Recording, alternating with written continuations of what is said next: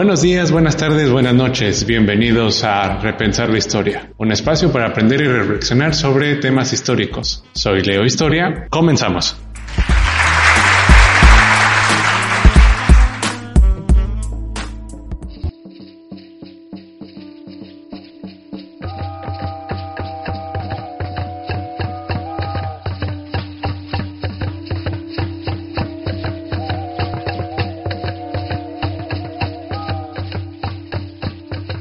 Hola, ¿qué tal? Bienvenidos a otro episodio más de Repensar la Historia.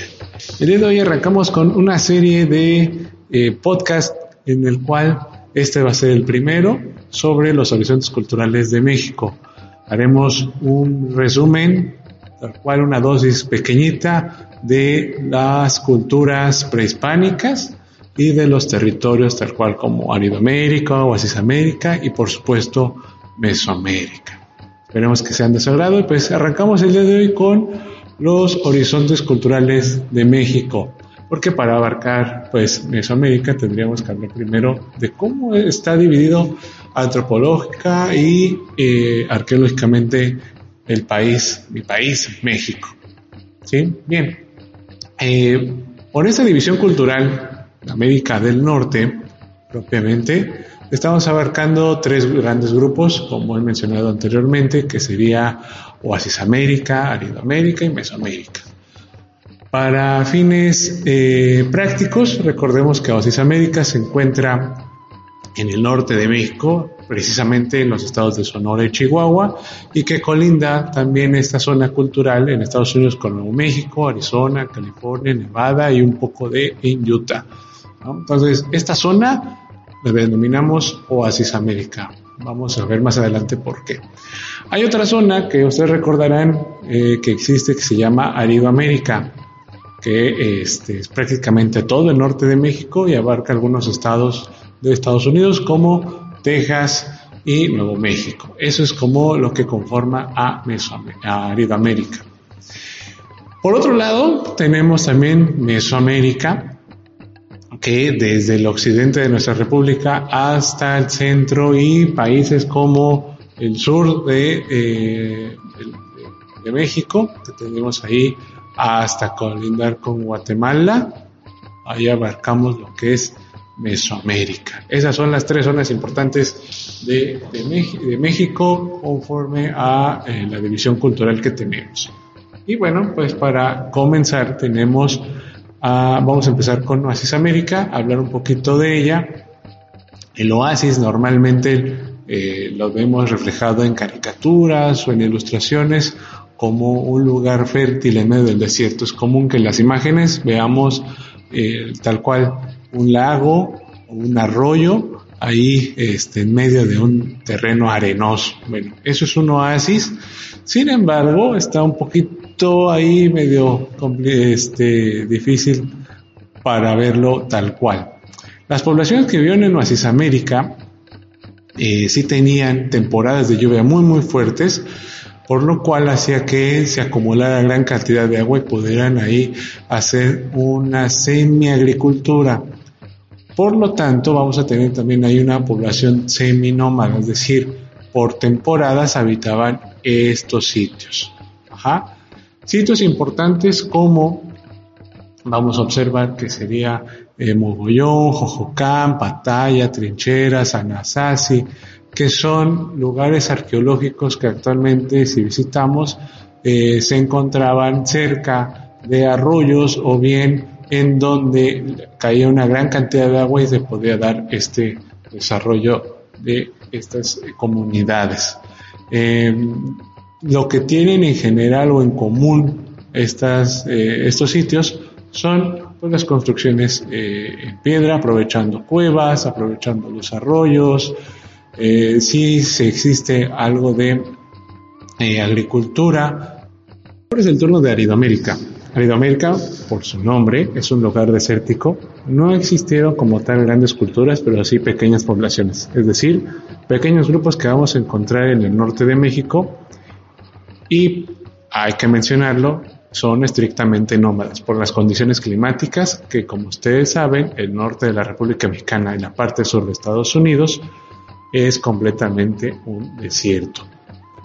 Eh, de las poblaciones que podemos encontrar en Aridoamérica, importantes, por así decirlo, tenemos a los apaches, los cochimí, los coras, los chichimecas, los guaycuras, los huicholes, laguneros, pericúes, tarahumaras, yaquis y zacatecos. Esas son las tribus que se encuentran en Aridoamérica. Finalmente llegamos a Mesoamérica. Mesoamérica podemos encontrar en el desarrollo de grandes culturas. Hay mucha actividad agrícola, obviamente por la agricultura nuestra población va a ser sedentaria, esto quiere decir que se quedan en un solo sitio y al quedarnos en un solo sitio permite a la población pues entretenerse en el arte, la cultura, la arquitectura, la astronomía, actividades que no se exigen estar en un solo sitio. Es por ello que en Mesoamérica encontramos tantas y tan variadas culturas. Sin embargo, esta variedad también tiene similitudes muy grandes. Paul Kirchhoff desarrolló este nombre de Mesoamérica, pues encontró que se desarrollaban cosas muy semejantes en toda esta zona de Mesoamérica. Por ejemplo, él menciona que eh, hubo escritura pictográfica y jeroglífica, la producción de libros hechos de piel de animal o papel amate. También encontró que dentro de estas poblaciones se desarrolló un calendario solar de 365 días y que es ampliamente considerado por la comunidad como el más exacto entre todas las civilizaciones antiguas alrededor del mundo. Otro punto importante es la arquitectura mesoamericana. Fue también única y por la preferencia de pirámides escaladas, pisos de estuco y juego de pelota. Por eso en Mesoamérica encontramos sitios arqueológicos muy parecidos. Como último punto, pero no menos importante, encontramos la comida. La comida en Mesoamérica podemos encontrar el maíz, el frijol, la calabaza, junto al cacao, que es parte fundamental de lo que conocemos actualmente como chocolate, y la fermentación de bebidas hechas de maguey, de donde salen algunas bebidas alcohólicas en la actualidad. Mesoamérica, al ser la zona con más detalles en las culturas, eh, los arqueólogos e historiadores han dividido a Mesoamérica en horizontes o periodos culturales. Y pues hablamos del preclásico, el clásico y el posclásico. Recordarán en clases que habrán visto estos tres periodos. El primero abarca eh, más o menos alrededor del 1200 antes de Cristo hasta el 200 después de Cristo, aproximadamente. Y como representación, este lo, conocemos como un periodo formativo en Mesoamérica y su primera o cultura más representante es la Olmeca. También dentro de horizonte clásico que va del 200 al 800 después de Cristo, viene eh, un esplendor cultural y artístico. Y como cultura representante, obviamente tenemos a la cultura maya. Por último, y no menos importante, tenemos el periodo postclásico. En el periodo postclásico que corre del 800 a 1521, con la llegada y la conquista de los españoles, este horizonte o periodo es característico por un periodo militar, en el cual vamos a encontrar aquí las culturas que son estrictamente militares y que formaron en su momento grandes imperios. Y es el caso de la cultura representativa llamada azteca o mexica. Haremos un intermedio para continuar hablando de las culturas prehispánicas e iniciar con la Olmeca. No te despegues y escucha la siguiente cortinilla.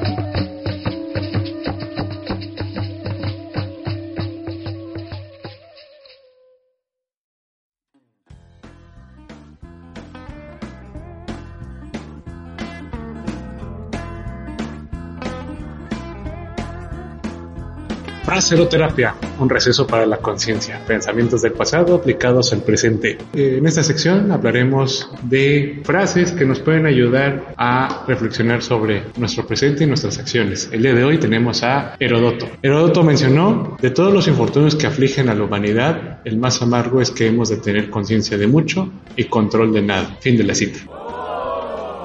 Para ayudarnos a reflexionar en esto, te doy mi punto de vista. En muchas ocasiones peleamos con esto, las preocupaciones del mundo exterior, las deudas, la pandemia, eh, la economía, las sentimos tan personales Sin embargo, no tenemos el control de nada más que de nuestras propias acciones. Eso sí está en tu control. Espero que pueda ayudarte esta reflexión y alejar la carga que traigas este día. Nos vemos en el próximo receso. Y estamos de vuelta. Ahora, sin más preámbulos, la cultura olmeca. Bien, vamos a comenzar con la cultura olmeca y algunas culturas de la cuenca del Valle de México, que eh, son de las primeras culturas que existen en el preclásico. Bueno, vamos a empezar con la cultura olmeca, que es una cultura bastante rica, intrigante y enigmática. Los olmecas los tenemos ubicados en Veracruz y Tabasco actualmente donde se encuentran los mayores centros y sitios arqueológicos de esta gran cultura. El nombre de los olmecas no es tal cual lo, ahorita los conocemos. No, no sabemos cómo se denominaban en aquella época, pero olmecas no eran. Esta concepción o este nombre que tienen ellos se lo pusieron los mexicas a aquellas personas que vivían en esta zona de Veracruz y Tabasco.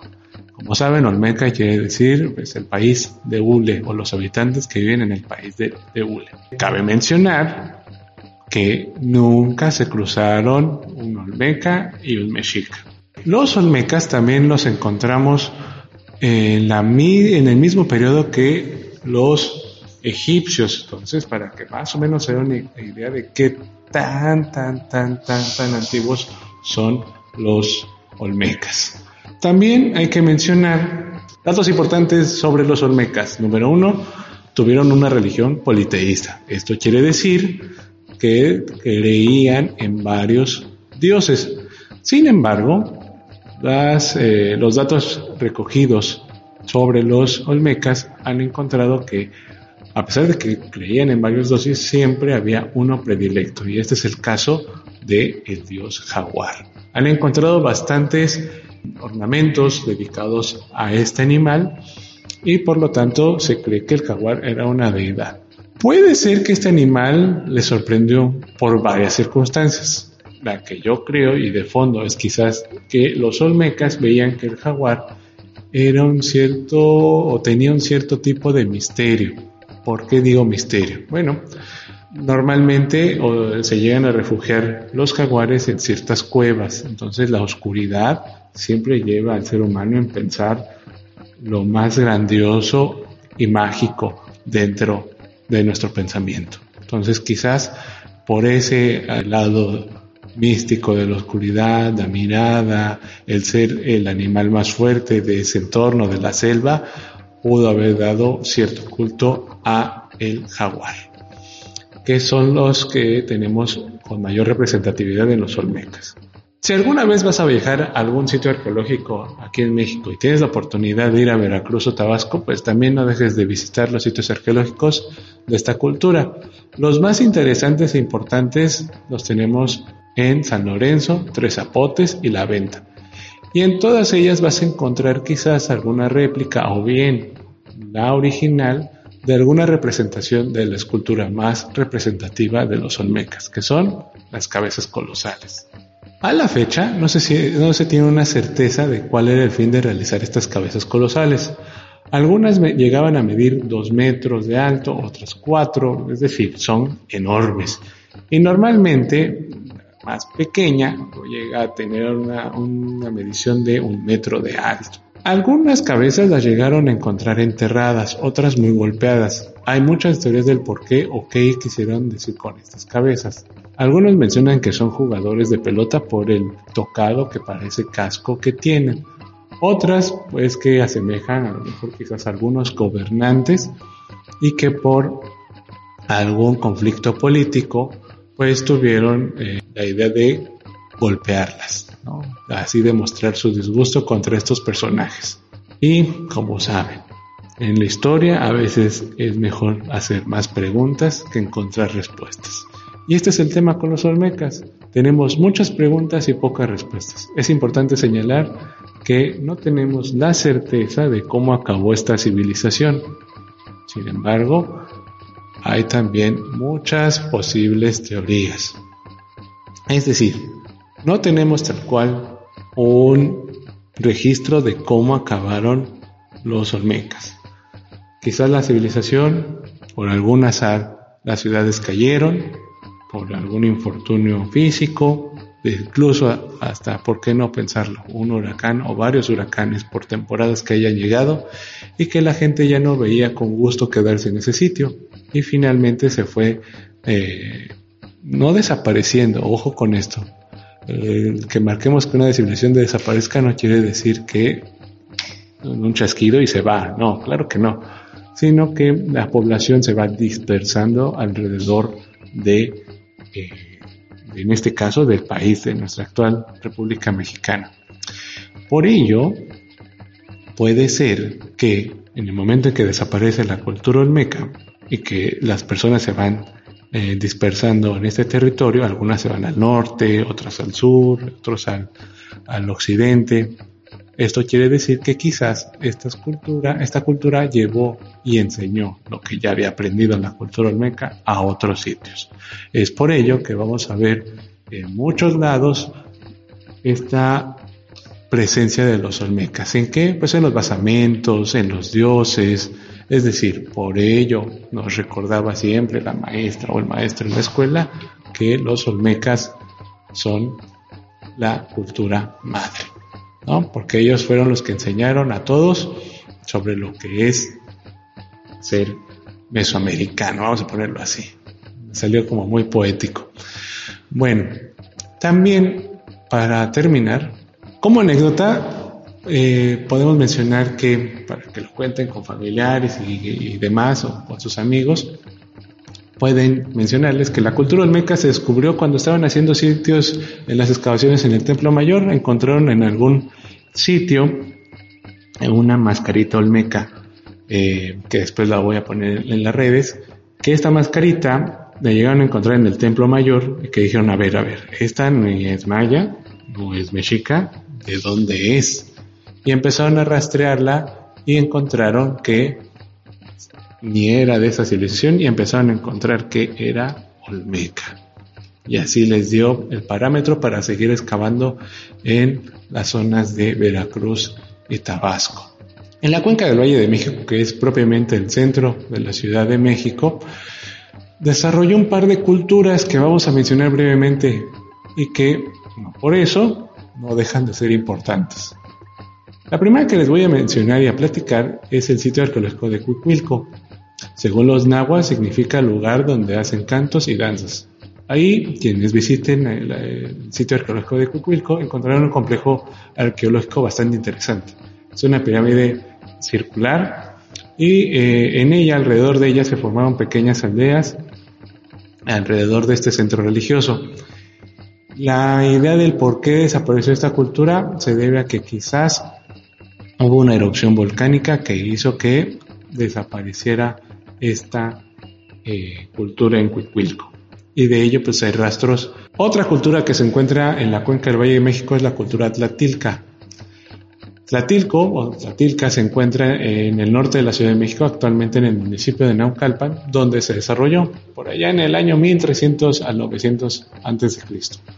Esta civilización sí tuvo contacto con los olmecas, algunos vestigios arqueológicos nos marcan eso. Es importante esta civilización porque hizo la producción sumamente extensa de cerámica que refleja la vida cotidiana.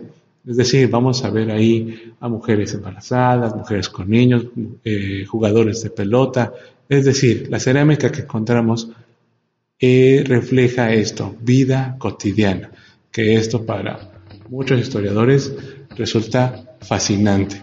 Entonces ahí eh, vamos a encontrar una colección bastante interesante que le llaman los arqueólogos la colección de mujeres bonitas, que les invito a googlear y que también la pondré en la página de Repensar la Historia en Facebook. También se comprobó que enterraban a sus muertos cerca de sus casas, de hecho, debajo de sus casas colocaban estas tumbas eh, fúnebres en donde encontramos esta gran cantidad de eh, cerámicas. Eh, y también algo que les llamó la atención a los arqueólogos es que dentro de estas tumbas también había perros sacrificados como ofrendas. De ahí quizás vendrá la tradición de poner a los perros como acompañantes, que posteriormente revisaremos con los aztecas. Rendían culto a la fertilidad de la tierra, que esto lo podemos encontrar en por qué enterrarlos abajo de las casas. Y, por supuesto, y no quiero dejar de ser repetitivo, vean las esculturas, las cerámicas que tienen, porque refleja mucho de la vida cotidiana de esta civilización. Y bien, hasta aquí el episodio de hoy de Repensar la Historia. Recuerda que este es nuestro primer episodio de una serie de tres que vamos a realizar sobre las culturas prehispánicas.